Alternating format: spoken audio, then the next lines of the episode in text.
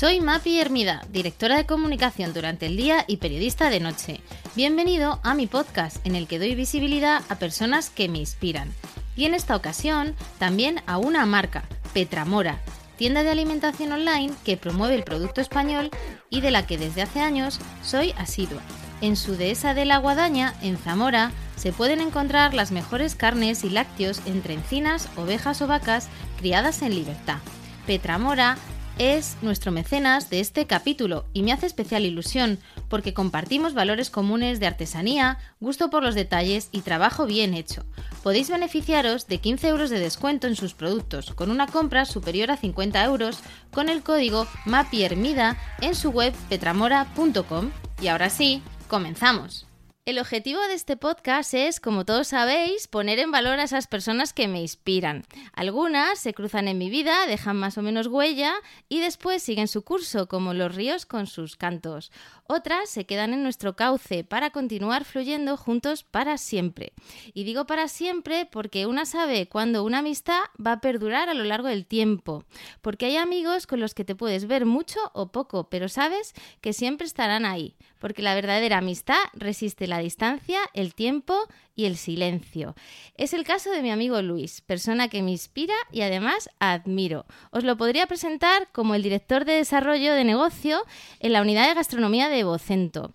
Pero Luis es mucho más que eso. Confío que esta entrevista sirva para que podáis conocer alguno de esos valores que Luis infunde. Generosidad, ingenio o creatividad. Y que son para mí un ejemplo a seguir. Bienvenido Luis a mi podcast. Muy buenas, Mapi, qué gusto. qué introducción tan bonita. Creo que nunca la había hecho tan larga, si te digo la verdad. Me ha parecido que ya sé quién quiero que lea mi funeral. bueno, espero que eso. Me voy tranquilo. Eh, que eso llegue dentro de mucho, de mucho, mucho Cuando sea, que aguantes un poco más tú, y porque vamos, seguro que voy a, va a ser una despedida mucho más bonita si, si se parece en algo a esta introducción. Pero bueno, hay que pensar en el futuro. antes puede ser la voz no sé, otro, bueno, otros sí, sí, tantas cosas, sí, sí, sí, Muchos, buscaremos el momento para repetir esta introducción. Oye, habéis empezado hablando de la amistad. Em, dicen que los amigos son esa familia que se escoge. No sé si tú estás de acuerdo. Eh, ¿Tienes muchos amigos, pocos? Mira, yo tengo la suerte de que, para empezar, tengo una familia que sin haberla escogido eh, me soporta bastante bien y nos, y nos eh, coordinamos y nos compenetramos mucho.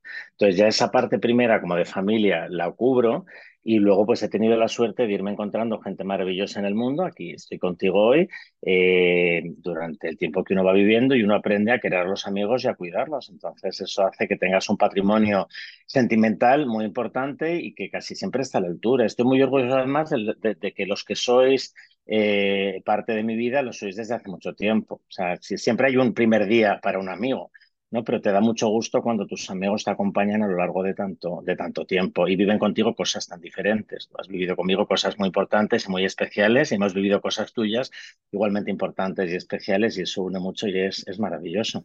Pues sí, bueno, nada menos que bailaste en mi boda, fuiste uno de esos gastro estuvimos ensayando durante meses. ¿Qué sé yo? Meses, todos los viernes dos horas y sin poderlo contar en casa a nadie, que es que no me puedo creer dónde vas los viernes por la tarde, me estás engañando, y yo que no, que no, que voy a entrenar y claro, no perdía ni un gramo y luego quedamos fenomenal y, fue divertidísima la gastroboda, que bien lo pasamos, Mapi, fue estupenda.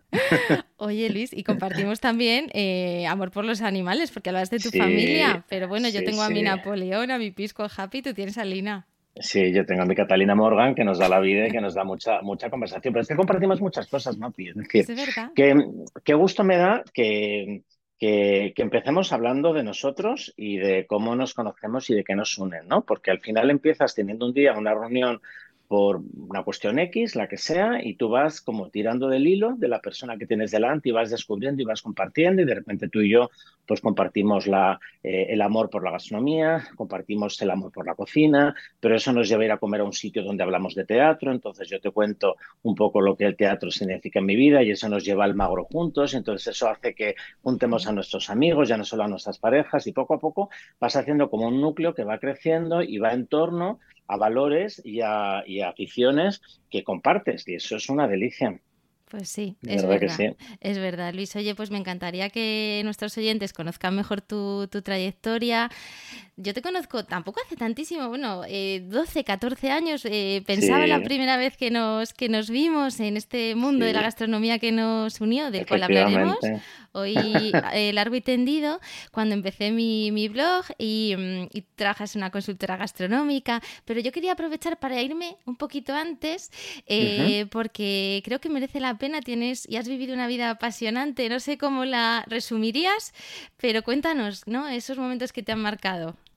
Bueno, yo, yo, eh, yo creo que la vida de todos es apasionante, ¿no? Cada uno vivimos la vida que queremos y, eligiendo, o sea, teniendo la suerte y la libertad, cosa que es el privilegio más grande de poder elegir lo que, lo que uno quiere ser, a partir de ahí todo se convierte en apasionante. Lo malo es cuando el, camino te lleva a una supervivencia eh, necesaria donde no tienes más decisión que levantarte por las mañanas y, y, hacer frente a una responsabilidad, te guste o no te guste, por cómo estás metido. Pero cuando uno puede ser más o menos irresponsable, pues eh, vive la vida de una forma diferente. Y, y yo desde eh, desde que tengo uso de razón siempre pensé que quería convertir en positivo las cosas que en mi vida a lo mejor no eran tanto. ¿no? Yo por muchos motivos sabía que no iba a tener una, una vida convencional porque no me, no me acomodaba al, al modelo de, de, estereotipo, valga la redundancia, de, cualquier perfil del momento social que yo viví. Yo nací en el año 66, tengo 56 años y, realmente en el momento en el que sabes que tu camino no va a ser eh, las bodas de tus hermanos, eh, las carreras de ciencias de igual que mi padre y como otros hermanos, eh, pues empiezas a invertir en lo que tú quieres hacer y, y arriesgarte cuesta mucho menos, ¿no? Yo entiendo que, que las familias que tienen hijos, pues, pues tomar una decisión de vivir en otro país o de ver las cosas de una forma diferente, pues ponen por delante la felicidad y un poco la, la forma de hacer las cosas cara al bien de los que tienen por detrás o los que, o los que tenéis padres, de, qué forma los padres siguen teniendo un papel relevante en todo, pero como de alguna forma yo en mi vida, pues, eh, pues, pues primero era, vivía de una forma muy singular y después pues fui perdiendo a mis padres, pues esas ausencias lo que decidí fue convertirlas en, en, algo positivo, ¿no? yo, yo siempre cuento que hay una poetisa puertorriqueña que conocí cuando vivía en Puerto Rico que tenía un verso que empezaba diciendo, yo quise ser lo que los hombres quisieron que yo fuera. Y creo que todos tenemos una parte ¿no? que nos lleva a, a pensar que queremos cumplir con lo que los demás esperan de nosotros, si no nos damos cuenta de lo que nosotros queremos ser. Y, y, en mi caso, por ejemplo, yo en el año 99, mi madre fallece inesperadamente y para mí mi madre fue un, un amor incondicional y alguien con quien yo estaba construyendo un futuro, porque mi madre era joven y, y en ese momento decidí que, que realmente ya había hecho muchas cosas de cara a lo que los demás esperaban de mí y que la ausencia de mi madre ya no me obligaba a hacer las cosas de una forma socialmente tan, vamos a decir, tan correcta. Y entonces decidí que, que, que iba a ser quien yo quería ser que antes seguramente mm, había sido quien había querido ser, pero a lo mejor no había sido tan valiente como para hacer todo lo que quería hacer. Fíjate, yo siempre te cuento que me hubiera encantado ser cocinero y me encantaba la cocina, pero siempre me pareció que para mis padres era quedarme corto y que yo estaba acostumbrado a una forma de vida en la que seguramente la cocina no me daba todo lo que yo buscaba. Y, y entonces decidí mm, seguir cocinando, hacerlo para los míos, soñar con mi restaurante, que un día abriré cuando la vida me lo permita, donde sea, pero será algo pequeño del que no viviré, sino simplemente disfrutaré. Pero, pero entonces no quise ser cocinero y estudié Derecho y me fui enseguida a vivir al extranjero y, y, a vivir lo que mis hermanos a lo mejor no habían vivido y lo que a mis padres les hacía ilusión. Y a mí eso me dio mucha felicidad, pero realmente hacia un plan que era un poco social, un poco hacia lo que los demás esperaban de mí. Y a partir, fíjate, de este hito, yo siempre digo que, que, en la vida parece que tomamos muchas decisiones y realmente las decisiones las toma la, la, vida por nosotros y nosotros tomamos dos, tres decisiones máximo. Y para mí esta fue una de mis grandes decisiones vitales, que fue dejarlo todo. Yo tenía un puesto de directivo dentro del grupo Citroën y dedicarme a la interpretación, cosa que me había encantado toda la vida. Entonces, poder hacer en público los personajes que hacía en privado me, me enriqueció muchísimo y me gustó mucho y además eh, en toda mi vida por muchos motivos había tenido que interpretar y en, y en este caso el, el, poder hacerlo de forma pública me encantó, pero me gustó mucho más el que como no era ni joven ni guapo, pues enseguida encontré trabajo y, y pude aplicar lo que yo sabía de marketing a cultura y darme cuenta pues que es una industria que tiene mucho por desarrollar y, que mi parte más creativa, que tú conoces bien o antes decías, no sé si es buena o mala, pero, pero sí creo que, que soy creativo en muchos sentidos, pues poderla llevar a un escenario me llama mucho, mucho la atención y me gustó mucho. Nunca dejé de lado ni mi amor por el marketing ni mi amor por la gastronomía, pero el teatro fue una parte maravillosa. Y luego todo se ha ido complementando, uniendo y, una cosa te ha ido llevando a la otra. Y el Luis que soy tiene esa parte de, actor, de director de comercial de marketing, ¿no? Y, al final te hace un perfil con más matices. Bueno, yo, yo, creo que la vida te hace un perfil y tú la vas viviendo y vas incorporando piezas a tu puzzle. No, al principio yo creo que nacemos en una caja con un puzzle de mil piezas que dices, mm, ¿por cuál empiezo? Pues voy a empezar por una esquina y empiezas completando tu puzzle. En ocasiones lo haces lo haces solo y de forma natural, en ocasiones viene gente a ayudarte, en ocasiones cambias piezas de un puzzle por otro y en ocasiones encajan y en ocasiones tienes que volver a tu puzzle original, pero aquí pues el, vivir y el cumplir años pues lo que hace es que el puzzle cada vez sea más grande y, a mí cada vez me parece que me, que me enriquece más, ¿no? También encuentras compañeros de vida eh, que forman parte de esa foto que tú estás haciendo pieza a pieza y que hacen que el puzzle cada vez lo vayas viendo más bonito. Quieres verlo entero terminado, pero claro, verlo entero terminado es terminar una vida para lo que, mm, desde luego, yo no estoy preparado, lo digo ya. Pero, pero vas viendo esas cosas y eso, eso es maravilloso. Entonces, la experiencia y esa complementación viene dada por, por el, por, el, por el, propio crecimiento personal, por cómo cada día te levantas y vives tu vida.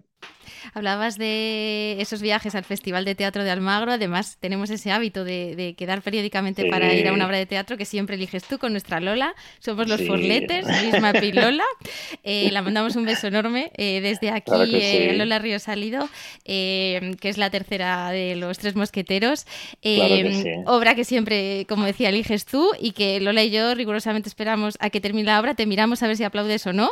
Y nosotras posteriormente aplaudimos. Eres ahí nuestro, nuestro gurú. Coméis todos los sueños que de repente nos con cuatro horas en francés y tan contentas y tan apoyándonos. Nos dejamos y, nos, y nos, encanta. Claro que sí. Eh, antes eh, de pasar al mundo gastronómico, no sé si nos quieres dejar alguna pincelada del teatro, obra, eh, recomendación que tengas o que hayas visto últimamente, o obra a la que tengamos que ir Lola y yo en, nuestro próximo encuentro de forletes. Si, si vais Lola y tú, yo con vosotras, pero, pero fíjate, eh, me parece que, el, que la Compañía Nacional está haciendo un trabajo especialmente bueno. Y, yo descubrí este pasado otoño y la he vuelto a ver ahora en, primavera y creo que volverá a Madrid y si no, os pido que, las, que, la busquéis en alguno de los, teatros de la Red Nacional de Teatros, que es la versión del director de Clandoneland de La vida es sueño, que también a nosotros nos la, la vida es sueño. Acuérdate que vimos esa vida es sueño hecha por esta compañía francesa que había ganado el Festival de Aviñón y que fue tan bonita, pues yo esta producción Mapi, me, sobrecogió que un director inglés, que además dirige en inglés un texto en español, me descubriera tantas cosas del texto de Calderón que yo no había visto. O sea, como durante tantos años llevamos oyendo a los actores recitar Ay, mísero de mía, infelice, con esa fuerza del que está enfadado, encadenado en una cueva, cuando realmente es un pobre muchacho que no ha hablado nunca con nadie, que tiene que balbucear sus primeras palabras y cómo este director entiende eh, ese encuentro de Segismundo hacia un mundo que no conoce, empezando por el de la palabra, desde la humildad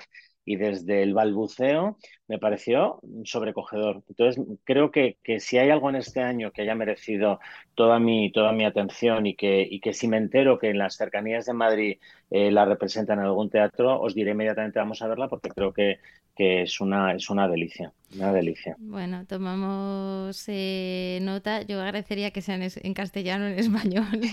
Este es en, español, es en español. Ah, como te había entendido. Ah, vale, vale. No, no, él, es lo bonito. Que por ti vamos a la hora que sea, ¿eh? pero ya lo sabes. lo sé, lo sé, pero, pero, en este caso tiene la belleza de que el texto es en castellano, la compañía son actores magníficos, además están todos, está, el, el, casting es espectacular y, y, de verdad está interpretada fenomenal, pero, pero te pues llama la atención que él es inglés y ha dirigido en inglés a una compañía en castellano y es una, una belleza. Qué bueno. Venga, pues eh, queda pendiente. vamos a, vamos a ver dónde, dónde la, la, ponen. Luis, eh, hablábamos de gastronomía. Decías que tu sueño era haber sido cocinero, montar un restaurante. ¿Qué es lo que te lleva a estar donde estás hoy, uno de los mayores especialistas en este mundo eh, gastronómico? Pues me lleva el propio camino de vida. Es decir, nunca dejé la gastronomía. Siempre he viajado. Yo viajo por dos motivos. Uno es por gastronomía es por teatro y teatro musical o ópera. Y en un momento dado em, surge la oportunidad en mi vida de trabajar en una agencia que entonces era generalista, que es Mateo Co, pero que con el, amor de las personas que formábamos el equipo directivo se convierte en la primera consultora estratégica de marketing y comunicación para gastronomía exclusivamente y empecé a hacer un camino que todavía no se había hecho. Existían grandes agencias de comunicación y había eh, mucho trabajo hecho en torno a la gastronomía en un país que tiene tanto que contar. Yo siempre digo que si a lo mejor fuéramos alemanes o fuéramos suizos, pues eh, el, objetivo de hablar de gastronomía no sería tan apasionante, ni tan completo, ni tan rico como el nuestro. Nosotros somos un país, eh, bueno, lo dice la campaña del Ministerio de Agricultura, el, país más rico del mundo y, y, yo creo que es cierto en producto, en talento, en recursos, hemos aprendido a exportar. realmente la gastronomía es un es un valor en alza desde el siglo XV. O sea, creo que vivimos en un país enormemente gastronómico y con gran afición. Entonces, encontrar ese camino de forma profesional fue, fue realmente interesante. Fue complicado porque es empezar algo eh, que yo no pensé que podíamos hacer y que además, pues a lo mejor al principio no estás preparado para decir, pero ¿qué queremos hacer aquí? Pero vamos a dejar de hacer campañas, pero vamos a dejar de hacer eh, acciones de marketing de lo que sea y luego te vas dando cuenta que vas orientando y gestionando todo y, ha sido un trabajo de, de 15 años espectacular y, culmina eh, con que el posicionamiento es tan preclaro que cuando el, grupo Docento eh, pues decide eh, hace unos años comenzar con su estrategia de diversificación y de, y de la creación de una eh, división de gastronomía, pues, pues, pues la agencia en la que yo estoy la compra y yo me quedo muy a caballo entre, entre la división de gastronomía y la agencia y con una posición de director de desarrollo de negocio dentro de la división y haciendo cosas que no pensé nunca que pudiera gestionar, como son pues Madrifusión o San Sebastián Gastronómica, o podernos inventar congresos eh, que ponen en valor eh, la cocina volcánica, da igual que sea Fiji, que Sicilia, que Lanzarote, que, que la isla que sea que tenga un volcán o la zona que tenga un volcán, o al mismo tiempo no haber dejado de hacer todo lo que a mí me parece que se puede hacer para la gastronomía a través de todos los recursos de marketing y comunicación que hemos ido desarrollando. Entonces creo que de verdad es un país maravilloso.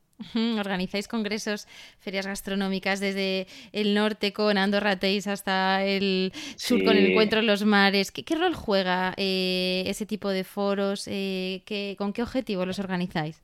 Pues mira, juegan el, el, rol de realmente poner en valor un contenido de interés para la gastronomía. Es decir, Andorra Taste ocurre en Andorra por su posición orográfica y geográfica, ¿no? en la que eh, vamos a hablar de la cocina de alta montaña. Tú sabes que uno de los grandes éxitos de Virgilio, que el otro día eh, tuviste la, suerte y el placer de, poder hacer esta misma, esta misma activación con él, me parece que, que, gusto de repente estar yo en el mismo loop, pero bueno, qué, qué maravilla. Pues él tiene un restaurante abierto en los Andes a una altitud enorme, creo que es el nombre del restaurante es 4.152, una cosa así que es la altitud del número de metros de altitud al que está el restaurante. Entonces hay mucha gente que está cocinando a más de 3.000 metros. Tú vas a una estación de esquí y tienes estas grandes chefs con, con estrellas Michelin, pero cocinando a una altitud diferente, o tienes la gente que sube al Himalaya y cuyo Sherpa les tiene que dar de comer. Entonces, ¿cómo cambia la alimentación? Claro, es que, es que cambia hasta la, la temperatura a la, que, a la que cuece el agua. Es decir, eh, hay muchos contenidos, entonces lo que tratas de buscar es qué territorio representa mejor este contenido. O sea, nosotros no hacemos eh, volcánica en Lanzarote porque nos guste Lanzarote, sino porque realmente esa esencia de, la cocina volcánica en Lanzarote está perfectamente representada. Entonces, el poder idear y generar eh, contenidos y ejes de comunicación que ponen un valor, un tipo de, cocina. O sea, que, que ese ADN eh, volcánico que, que, tú encuentras desde Hawái a Sicilia, que seguramente pase por el azufre, pase, no te sé decir ahora por qué, pero que, que hay un algo en común que te permitan generar un contenido en torno a eso, ¿no? Y, y, eso es lo que, lo que funciona fenomenal. Entonces, ese tipo de contenidos realmente, de alguna forma, primero los generamos, pensamos qué es lo que queremos hacer y a continuación pensamos dónde es mejor hacerlos. y, siempre planteamos la puesta en valor del territorio que lo acoge. Lógicamente, no tendría sentido, con todos mis respetos, hacer eh, Volcanic en Asturias donde ya hacemos algo tan importante como es Féminas, que si, si recuerdas es el, primer Congreso Internacional de Mujeres, Gastronomía y Medio Rural, en una tierra española donde las guisanderas tienen un papel tan importante y donde el medio rural está tan presente y desde el turismo de Asturias se está poniendo tanto en valor precisamente ese posicionamiento de lo rural, de lo auténtico, de lo, de lo singular y a través del papel de la mujer. Entonces eso, eh, el encontrar esas geolocalizaciones para los contenidos que vamos, van surgiendo es, francamente interesante. Mm, de hecho, organizáis también eh, congresos, ferias fuera de, España. Eh, si alguien tiene una visión de cómo se percibe la gastronomía española, de los Pirineos eres tú, ¿cómo ves ese contraste? ¿Qué percepción tienen fuera de nuestras fronteras? Pues, pues, o sea, la percepción general de la gastronomía española siempre es buena.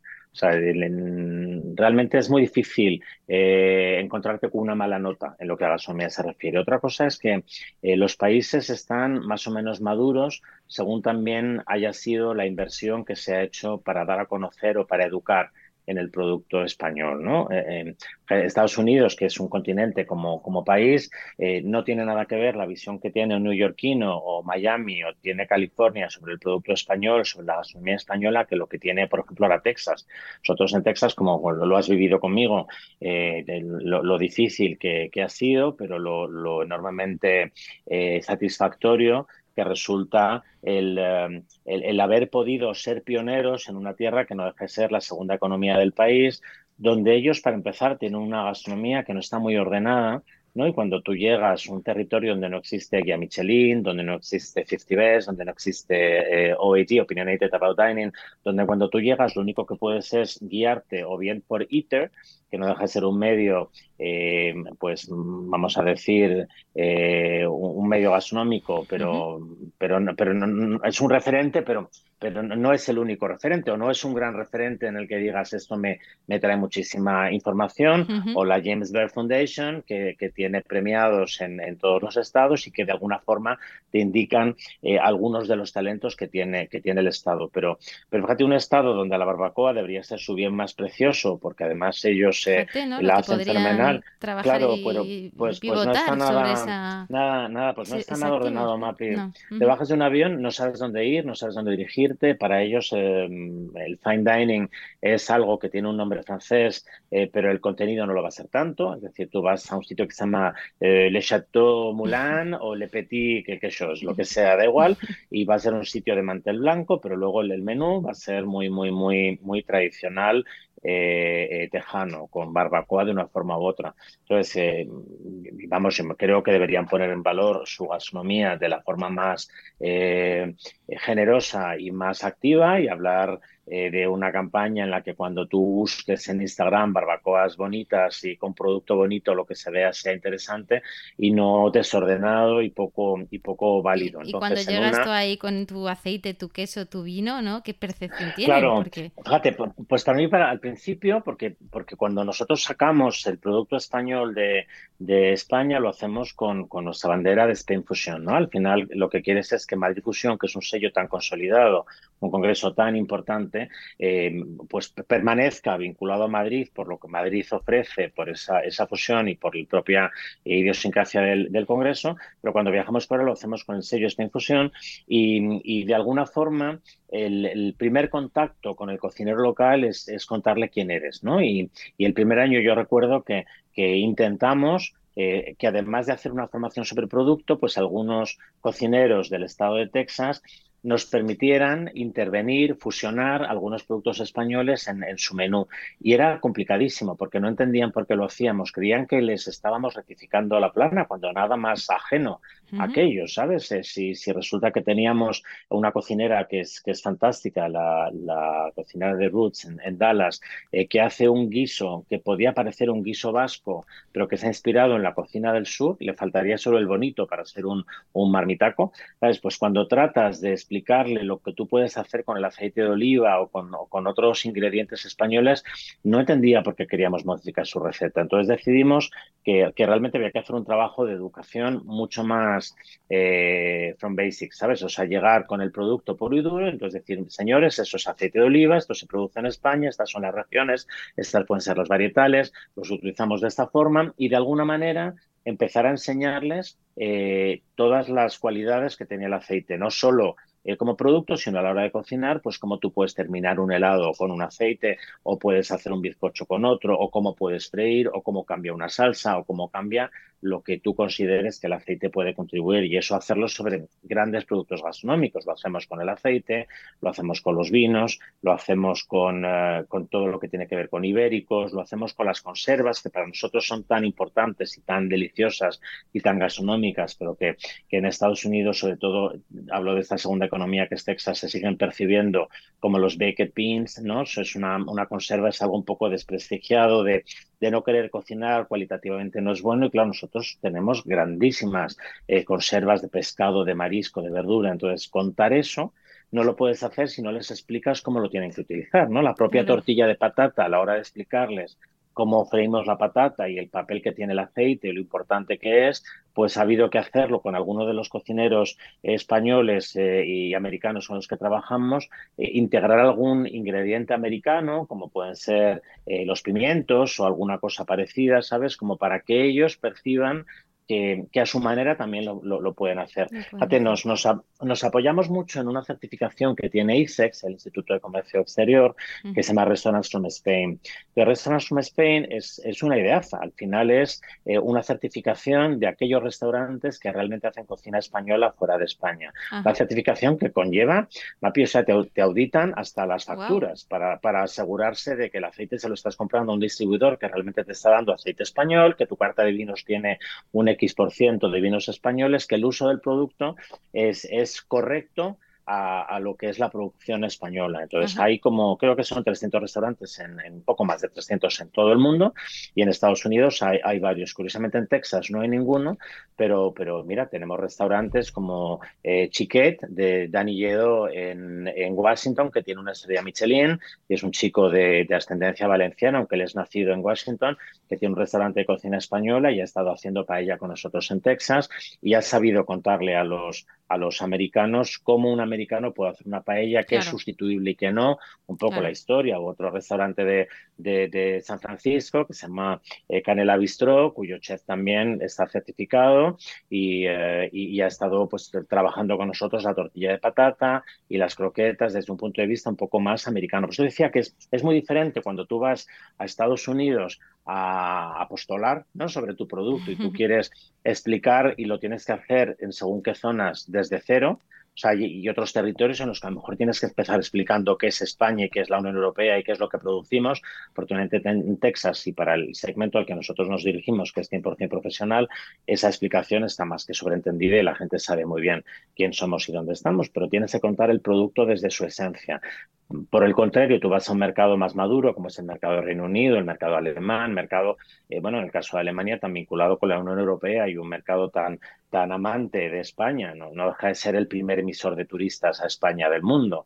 ¿no? donde hay un amor por lo español, pues eh, si tú les quieres explicar a ellos que es el aceite de oliva, te miran como diciendo yo esto ya lo sé, por lo cual vas a algo mucho más evolucionado. En una escala del 1 al 10, pues en Texas irías con el nivel 1 o 2, eh, con el objetivo de llegar al 5 en los próximos años. En Alemania, pues estás trabajando a partir del 6, también depende un poco de, de, la ciudad, pero, pero siempre es apasionante porque lo que encuentras es que el cocinero español le encanta participar en, en estas acciones, está orgulloso del producto que cocina y, y, le divierte llevarlo a los sitios y explicarlo y hacerlo de una forma didáctica y, y realmente trabajar con ellos es un placer y en territorios donde te dan tan buen recibimiento hacia el producto, pues, eh, pues pues es, un éxito siempre. En, Houston tú, tú lo, lo, compartí contigo en todas las vías posibles. Tuvimos la suerte de que doña Sofía inauguró nuestro Steam Fusion y no te imaginas lo que significó en una ciudad como Houston, donde eres una gota en un océano porque es enorme,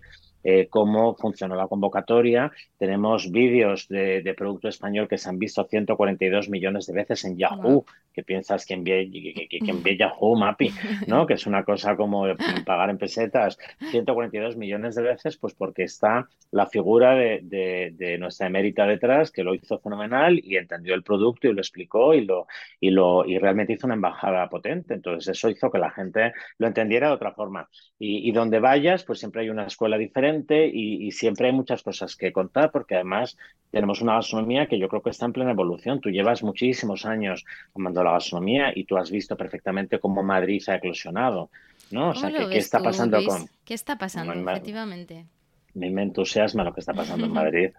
Lleva años pasando Ahora creo que se ve un poco más por... ¿A ti te da tiempo a conocer todos? Porque a mí no. No, a ti te da tiempo a conocer muchos más que a mí. Tú eres mucho más activa que yo porque además eh, eh, te organizas la vida de una forma en la que debes... O sea, yo querría comer lo que tú comes porque si no, no, no sé por qué tu día tiene más horas que el mío, si no, no me lo puedo explicar porque te convivo. Es decir, es que sé que lo haces de verdad, que, que he ido a los sitios contigo y no, no haces una foto y te vas, sino que vives la experiencia entera y te cuentan y te dicen y todos los días tienes algo y tienes días tienes cosas en casa. Mi vida en ese sentido es mucho más, más pobre que la tuya y no, y no me da tiempo a, tanto, ¿no? Pero, pero Madrid tiene mucho, mucho, mucho que ofrecer y el entorno de Madrid y el, y el, y el país, ¿no? Ha habido em, zonas territoriales que se han vertido tanto. Yo, también, sin duda, Madrid para mí es la capital gastronómica de, Europa en este momento. Lo lleva siendo... Sí, sí, absolutamente. Lo lleva siendo años. ¿eh? Y, tras la pandemia yo creo que Madrid se, se reforzó. Eh, Madrid entendió además que el madrileño era un cliente eh, cautivo al que hay que satisfacer. Entonces, por encima del turismo, que también Madrid ha crecido, lo que sabemos que ha crecido, em, el, hostelero ha entendido que tiene que cuidar al madrileño, lo cual en una ciudad tan turística eh, se agradece un montón. Conceptualmente hay mil historias y luego pues lo que tenemos también es que hay una cocina muy vinculada a, nuestras raíces a lo mejor más latinas y que, y que realmente han evolucionado hacia un producto español de prestigio con recetas que a lo mejor no son españolas pero que se han reconvertido bien luego se ha abierto mucho al mundo, de forma como muy natural. Mm, me parece que es una ciudad de, tendencias, porque en Madrid abrazamos las tendencias enormemente, pero damos tiempo a las tendencias. otras ciudades tienen tiempos muy cortos de amor, donde si tú en un mes no has demostrado quién eres, no existes. Madrid te da más tiempo y la oportunidad es más larga y es mucho más flexible. Y luego, pues según las zonas de Madrid, tienes eh, eh, para todos los públicos. O sea, la verdad, la verdad es que hemos montado rutas naturales gastronómicas que nada tiene que ver la ruta de Retiro con la ruta de Ponzano, con la ruta de, de la Plaza del 2 de Mayo, ¿no? Eh, o de Malasaña.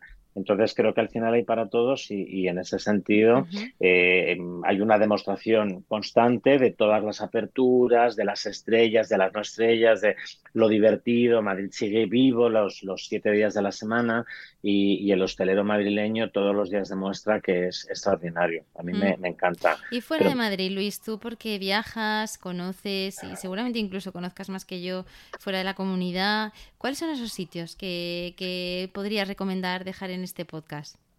Juan, em, para mí territorios que, que, han hecho trabajos increíbles, cercanos a Madrid, está Castilla-La Mancha, que a mí me parece que es un ejemplo clarísimo. Bueno, culmina haciendo la, la, celebración de la Gala Michelin, recuerda el año pasado. Quien hubiera pensado que la Gala Michelin iba a ocurrir en Castilla-La Mancha hace unos años, no, hubiéramos entendido por qué. Entonces, eh, quizá porque es, me pasa como con Asturias, que son territorios en los que he trabajado tan directamente y he visto la evolución que, puedo hablar de ellos con más tranquilidad, pero, pero realmente es que creo que el trabajo que se ha hecho ha funcionado porque hay un, un trabajo de base único. O sea, el, un día me decía José Carlos Capel, eh, el crítico que le conoces eh, muy bien, me decía, Castilla-La Mancha está en efervescencia. Y es verdad, o sea, Castilla-La Mancha ha sabido reinventar su tradición. Cuando hablábamos de su marca raíz culinaria o hablamos de sus escabeches en Madrid Fusión o tantas cosas, creo que ha habido una apuesta por la gastronomía eh, como recurso a todos los niveles eh, por parte del, del gobierno castellano-manchego hay un apoyo tan incondicional hacia lo que les rodea, tan cualitativo, es decir, que, que, lo que están haciendo los Cañitas Maite en Albacete es tan alucinante, pero es que yo ahora mismo si me dices mmm, dónde me iría del entorno de Madrid, vámonos hoy a cenar, que es viernes, ¿dónde hacemos? Pues te digo, me voy a Cerdeño. O sea, que está a, a, a, 45 minutos de Madrid y creo que tiene una propuesta que yo desde la primera vez que fui le conocí sin estrella cuando estaba en el Carmen de Montesión y después con una estrella en el Cigarral del Ángel y con dos. Y a mí me parece que lo que está haciendo es mmm, increíble. O sea, increíble. De, de, tenemos templos en toda España, es decir, a todos iría de norte, sur, este, oeste, uh -huh. pero cuando piensas en el entorno como cercano a Madrid, de un sitio que, digas una recomendación que no te puedes perder, pues fíjate, en ocasiones me cuesta, a la hora de decir a una persona que viene cuatro días a Madrid, me cuesta no decirle, cógete la ave un día y vete a comer a Toledo. No hace falta que vayas a ver la catedral. Por supuesto, la ciudad lo ofrece todo como, como la región, ¿no? Pero, pero de repente, de verdad, eh, eh, a mí me parece que es uno de esos restaurantes que cumple con estas citas que hace la guía Michelin de dos estrellas, es que el viaje vale la pena.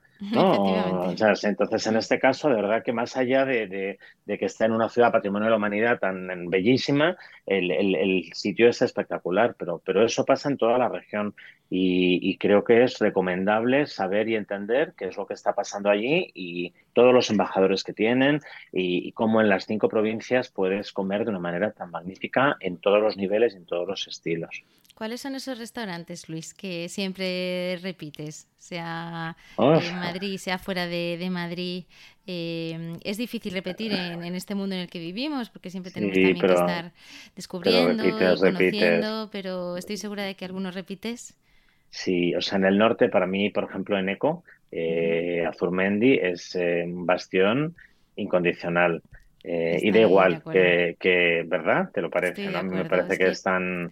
Es, único, es, una especial, experiencia mágico, no, completamente. No comparación. Lo, mm. lo, que han construido en Eco y Amagoya es, es excepcional. O sea, creo que en toda la franja norte no hay nada tan completo y tan honesto y tan coherente. O sea, hay, hay grandísimos cocineros y sitios a los que también repito y, y, y cuando repito lo disfruto y lo y repito, o sea, cuando tú repites, repites siempre la conciencia de que quieres vivir una experiencia que ya has vivido y que y que y que quieres que se parezca y tiene la ventaja de que de que siempre lo superan. Entonces me da igual Álvaro de Mina, eh, tanta gente del norte, ¿no? Mm. Paulo en, en, San Sebastián que está haciendo cosas maravillosas, pero pero a mí en Eco, en Eco me, me, me chifla, igual que el sur Angelión me parece Dios.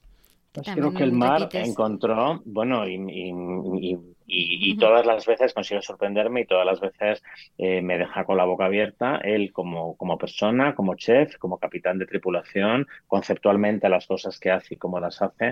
O sea, que, que siempre creo que, pues yo decía que hay grandes templos en los que es muy fácil decir, Quique da Costa, eh, hablar de los atrios, ¿no? Tanta gente fabulosa a la que visitar, a todos repetirías y a otros que a los que además añades como, bueno, el, el, haberlos vivido más, el haberlos convivido más, el conocerlos quizá mejor y que te obligas más a repetir porque sabes que la experiencia eh, cada vez va a ser mejor. Entonces mm. esos me encantan. Cuyer de Pau me parece, Nogrove, otra, otra referencia estupenda. ¿no? Y te decía del entorno de Madrid, pues eh, me encanta Iván Cerdeño, Nacho Manzano, creo que es alguien que además de ser una referencia eh, empresarial por lo que significa en un territorio como Asturias, cualquiera de los conceptos que él tiene en Asturias a mí me parece que están clavados. O sea, desde celebrar tu boda en donde el, el, el palacio que él tiene en Gijón para, para, eventos, que realmente es excepcional, como, como un menú gastronómico puede ser tan estupendo. Eh, me parece que, que su restaurante Casa Marcial está en un momento único, pero te vas a desayunar a Gloria y, y, y te lo pasas en grande. ¿No? El propio Mario Sandoval en Madrid, todo lo que ha crecido, cómo su finca de Bonita, cómo, cómo está haciendo cosas tan especiales. Fíjate, ahora hacíamos un, un evento allí porque nos contaban algo que me llamó mucho la atención, que la finca tiene algunos meridianos energéticos un poco especiales y que hay una zona donde las vacas van a dar a luz y donde los caballos van a curarse cuando no se encuentran bien y que pasan como 24, 48 horas en esa zona, que vuelven renovados y que curiosamente la vegetación de esa zona está más espléndida y que hay algo de esa energía que, se transmite a su, a su finca, ¿sabes? A, a, y, lo notas. Entonces yo creo que, que, que, tenemos grandes nombres haciendo grandes cosas y gente de muchas edades haciendo cosas muy sí, divertidas. Porque también hay mucho talento joven, Luis. Me viene a la cabeza, eh, hace poco estuvimos en Comparte Bistro aquí en Madrid, también bueno, sitios más asequibles, abordables y que también ¿no? ofrecen propuestas de valor o los chicos de, de, Chispa también. Pero, pero fíjate, tú mencionabas, a mí me parece que, que, este matrimonio que hablaban de su bistro paritano, ¿no? El parisin, la parisina y el gaditano, y la propuesta es divertidísima. Pero, pero Madrid no ha perdido eso en ningún caso, es decir, Madrid sigue teniendo eh, referencias divertidas de talento nacional e internacional. Fíjate, el Soy Kitchen, Julio, que lleva años y se ha ido moviendo y no para de inventarse cosas, y qué, y qué divertido es como asiático, ¿no? O, o todo lo que ha luchado Mario Payán en Capo, eh, con, lo que, con lo que Capo ha significado para la cocina japonesa en Madrid. Es decir, es que eh, rasquemos donde rasquemos, encuentras grandes conceptos y gente con, con, con, talento y con ganas. Ocurre que luego la ciudad, cuando se pone en el top of mind de los inversores, pues empezamos a tener eh, pues conceptos gastronómicos más internacionales que llegan como han llegado a Londres y tienes grandes aperturas que son mucho efecto wow, que están fenomenal y que una ciudad como Madrid le viene estupendo, igual que se han abierto, claro, sí, sí, y, tiene público para hacerlo, es decir, al final la cadena de turismo funciona perfectamente y entonces pues cuando tú vas abriendo unos hoteles de una cierta categoría o de algún tipo de cambio, pues este tipo de apertura hace que ese cliente reconozca esa marca allá donde vaya y entonces pues sea cliente de esa marca, pero al mismo tiempo Madrid no para de inventar y no para de reabrir y no y vas viendo gente que, que en 2023 siguen abriendo eh, sitios de cervezas y de, y, de, gildas y de aperitivos normales y de presupuestos normales, ¿no? Y, y, y tienes sitios de, de una gastronomía exquisita eh, donde además es muy agradable que se te ve y otros sitios que a lo mejor no son tan bonitos, pero que se sigue comiendo muy bien. Y luego las casas de comida de Madrid siguen siendo fantásticas. Es decir, yo creo que, que, que somos ejemplares. Yo, de verdad, no tengo ninguna duda de que somos la capital gastronómica del mundo. Entonces, contar eso desde esa experiencia es bellísimo. Es súper enriquecedor porque además a quien lleves y a quien cuentes eh, eh, funciona bien y se entiende. ¿no? Tú hablas de un Rodrigo de la Calle, que también le conoces, eh, que da igual el arroz que haga en el mercado de San Miguel, que está espectacular, que la propia propuesta del invernadero. O sea, este, este señor es el, es el director de I+D de Joel Robuchon y nadie lo sabe y tú lo cuentas y, y, la gente, pero ¿cómo va a ser? Pues sí, sí, es el que se inventaba estas cosas y se las inventa, pero qué increíble. Y la relación es fantástica y en China le adoran y aquí lo tenemos y, lo llevas a cualquier sitio y el, el, discurso es estupendo. Esa es otra de las cosas que me parece que también es interesante. Fíjate, yo... Eh, al, entrar en este bloque de hablar cómo son nuestros chefs, eh, lo único que he hecho de menos es un poco su internacionalización. ¿Ah, ¿no? El, sí, o sea, el, cómo se exponen a los medios internacionales y, cómo es su facilidad, por ejemplo, en otro idioma. Pero Entonces, bueno, ellos eh, están bastante presentes, ¿no? O sea, Dani García, sí, sí, sí. El grupo El Paraguas también, o sea, tienes nombres que sin duda tienen esa presencia y otros que no les ha dado tiempo como, como hacerlo. Que tenemos haciendo también en, Absolutamente. pero, pero no es tanto, fíjate, la apertura en el extranjero, que también creo que es importante, sino el mostrarse en el extranjero. Y, y, teniendo un discurso tan rico y teniendo un conocimiento de, de su entorno tan absolutamente único, eh, yo echo de menos, por ejemplo, cuando tienes que, trabajar en otro idioma, eh, como en todo, ¿sabes? Pones una traducción, lo hacemos en Madrid Fusión cada año, es decir, aquí vienen cocineros de todas las nacionalidades del mundo y el idioma nunca va a ser un problema.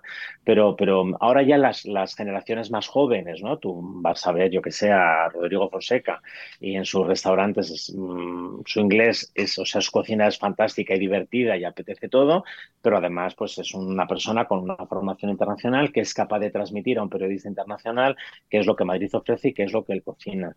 Entonces, siempre me parece que Luego tú vas a un celler de Can Roca o, hablábamos de Ramo Freixas Madrid y, si eres extranjero te hablan en inglés en, la sala. Sí, sí, perfectamente. Que es lo, curioso, ¿no? Porque es más quizá el, chef, el propio chef que...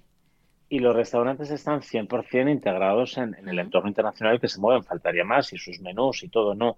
Hablo más un poco de, de su exposición, ¿no? A la hora de cómo te proyectas en el extranjero, qué saben de ti, y cómo te tienes que contar tú quién eres y sobre todo que tú te sientas cómodo expresándote en otro idioma, que eso muchas veces agiliza ¿no? el contacto con, con el cliente o con el periodista o si vas a hacer un evento, me lo invento a Dinamarca, pues el, que tú tengas la capacidad de expresarte en otro idioma, pues yo creo que facilita mucho el, lógicamente el acercamiento a los medios y tu propia exposición de tu marca personal, ¿no? Entonces yo creo que eso ahora en, las generaciones más jóvenes se va resolviendo y lo encuentras mucho más, eh, mucho más flexible y todo el mundo tiene, tiene, tiene esa formación. Pero en otros perfiles de cocineros yo echo de menos eh, eso, ¿sabes? Que en ocasiones eh, tienes que elegir algunos perfiles por el idioma y te quedas un poco perdido, ¿no? Es como cuando hablamos de vamos a elegir chefs mujeres. Vamos a elegir chefs, ni hombres ni mujeres, ¿no? Vamos a elegir talento. Pues me gustaría que aquí igual, ¿sabes? Que, que, el idioma no fuera un problema y en ocasiones pues incomoda, pero, pero es normal, o sea, pasa en todas las profesiones, absolutamente. Y esos eh, sitios fuera también de, de, España, Luis, tú te has recorrido, bueno, especialmente Nueva York eh, en, la última etapa, ¿no? Y, y, en tus, eh, digamos, en tu trayectoria anterior, esas recomendaciones que, que, nos dejas de algún viaje. Oye, es que el mundo es enorme. Mm, claro, hay tantos sitios que, que, piensas que no te puedes perder, pero mira, tienes tradicionales que, que, no tiene por qué ser Michelin en Nueva York, pues tienes Momofoku. Cualquiera de los conceptos de Momofoku en Nueva York te van a funcionar. Creo que de hecho tú has estado también en uno de los Momofoku la última vez y me parece que es interesante. O sea, pero, pero, pero, por ejemplo, Nueva York es de las ciudades más difíciles de recomendar porque cambia cada vez que vas y cada vez hay aperturas nuevas y cada vez se cocina de una forma diferente o es una ciudad tan de tendencia que cambia todo siempre, entonces es, complicado. ¿no? Es en Londres, pues te puedes ir a... Me recomendaste en Nueva York ir a, ir Cosme, que fue un gran descubrimiento. es que ella lo hace muy bien. Sí, a mí me, me, encanta la versión mexicana de Enrique Olvera allí con, con esta cocinera que lo hace estupendamente, estupendamente bien. Pero es de las ciudades más difíciles de recomendar en la medida en la que es, muy cambiante, es muy camaleónica. Es decir, tú has estado hace relativamente poco. Si tienes que recomendar ahora, apoyándote en los clásicos. Volvería y buscaría seguros, otros radicalmente diferentes. Sí. Mm. Claro, porque es que sí, o sea, si te vas a una alta gastronomía es más fácil de recomendar porque es muy constante, ¿no? Un señor que tiene tres estrellas es muy raro que cierre o que tiene dos, pero cuando tú quieres sitios divertidos y, sitios que te puedas permitir y que estando una semana o cinco días en Nueva York, pues que puedas visitar y disfrutar, pues, eh, pues yo qué sé, desde irte a tomar el sándwich de pastrami a Katz, que es una turistada que hay que hacer, ¿no? El, eh, porque realmente el sándwich de pasami es muy rico. Que ya lo tenemos en Madrid, Katz. Que ya lo tenemos en Madrid, sí, sí, sí, pero allí pues siempre te da, como todo lo original, las ganas de eso, o si no irte a, esas, a esos conceptos generados hace tiempo que evolucionan, pero mantienen ubicación y mantienen calidad, como puede ser Momofoku, ¿no? Yo creo que en Londres te recomendaba también este sitio en Soho que se llama eh, Kilmt, K-I-L-M-T, que la barra es una barra asiática también con algo de fusión muy divertida, sea, que, el mundo está para comérselo, Mapi. Y tú y yo nos lo vamos comiendo bastante bien. bueno, no, se nos da mal. Oye, Luis, no quiero dejar de tocar eh, eh, un punto, y es algo que forma parte también de tu trabajo, eh, todo lo que haces con empresas, con corporaciones, y cómo esas corporaciones se apalancan en la gastronomía, ¿no? También como territorio, digamos, de su propio posicionamiento de, marketing. ¿Cómo lo ves y, y cómo también estáis trabajando ahí, desde Vocento? Bueno, trabajamos desde toda la división de gastronomía, precisamente el que, ese valor que, nuestra cocina aporta es un valor también racional y un valor de prestigio para compartir. ¿no? Es, eh, la gastronomía une, la gastronomía te permite eh, celebrar, te permite generar un, una narrativa que a lo mejor un equipo de clientes con un directivo no tiene per se, o sea, facilita mucho ese discurso. Es una, una mesa acerca un montón de cosas, de momentos, de contenidos. Eh, el, el, discurso em, se relaja mucho. Entonces, el poder utilizar la gastronomía como eje de relación en esas corporaciones siempre es interesante. Entonces, lo haces desde de, muchas formas, desde, desde creando experiencias únicas eh, para grandes marcas, de, em, contenidos que, que un cliente per se no pueda reservar por sí solo, a, hacer pop-ups que cuenten una historia diferente, que está vinculado a lo que tú quieres que sea tu historia, a los valores de marca que se vinculan al cocinero o a la gastronomía del momento y realmente eh, siempre, es, siempre es un éxito. Es decir, tener la gastronomía en, tu, digamos, en tu plan de acción, en, tu, en tus acciones de marketing y comunicación interna y externa, siempre es un éxito siempre es un éxito, siempre hay algo que contar y es algo que todo el mundo recibe bien y además incluso en las dietas más estrictas, donde en una acción gastronómica tengas un grupo de 20, donde hay un señor vegano, una señora que no come eh, crustáceos y una persona que es intolerante a la, a la lactosa, parece una chorrada, eh, al final consigues un menú homogéneo que a todos les une y todos celebran. Y, pasa lo mismo con el mundo del vino, ¿no? El mundo del vino tiene mucho que aportar y mucho que compartir y mucho que hacer. Entonces, cada vez queremos saber más de vino. Ya, ya vamos sabiendo, yo creo que, que mucho de vino y, y, realmente hay un discurso en torno al vino y a la liturgia del vino. Mira los jereces ahora, ¿no? La experiencia, por ejemplo, del Corral de la Morería, que es que te apetece compartirla con todo el mundo. Un tablao flamenco con una estrella Michelin y que además tiene uno de los maridajes de jereces más importantes que yo he visto nunca. O sea, lo tienen todo y para todos. Entonces hay mucho, hay, hay mucho que ofrecer a las, a las corporaciones o a las grandes marcas cara a lo que la gastronomía puede hacer por sus clientes y por su, por su posicionamiento. El, el discurso de los, de los, de los chefs también enriquece mucho esa relación. O sea, la, historia de I+D, que tienen muchos de ellos detrás, es muy extrapolable a casos de éxito que tú quieres compartir en una ponencia con tus directivos, con tus empleados o con tus clientes. Es, vamos, es, vivimos en un país en el que tenemos la suerte que la gastronomía es prácticamente infinita. No ha llegado, estaba mucho antes que, los cristianos, por así decirlo. ya hemos aprendido a cocinar cada vez mejor y lo que nos faltaba por aprender a marketearnos mejor y, y, ya lo estamos haciendo muy bien que queda mucho por hacer, afortunadamente para mi trabajo, que no falte nunca el que queden cosas por hacer y cosas que investigar, ¿sabes? Pero, pero creo que realmente em, hay mucho trabajo hecho y que mucho de lo que se ha hecho es muy bueno. Luis, tenemos que dejarlo aquí, seguiríamos hablando, seguiremos hablando fuera de, micro. Espero que nuestros oyentes hayan entendido porque he hecho esa introducción. Eh, mm. gracias por tu vista y cariño, ya sabes lo que te gracias quiero. A ti, gracias por haber aceptado también. esta invitación. Sé que, que para ti estas cosas, que estás más en, el lado, en el otro lado y, que, que lo haces porque soy yo, así que doblemente agradecida. Contigo lo hago feliz, lo que me pides porque te quiero mucho. Gracias por hacer eso tan bonito, Mapi, tener la idea tuya de tu podcast que es tan, tan variado, tan, tan fresco, tan distinto, tan constante, que es tan difícil, ¿no? Y, que permite mm, entender tantas cosas eh, diferentes a través de una misma interlocutora. Está súper bien hecho. Enhorabuena, Mapi. Gracias, Luis un beso. Si eres una empresa o una marca y quieres ser mecenas de este podcast, tienes toda la información en la sección de contacto de mi web www.lagastronoma.com. Hasta la próxima.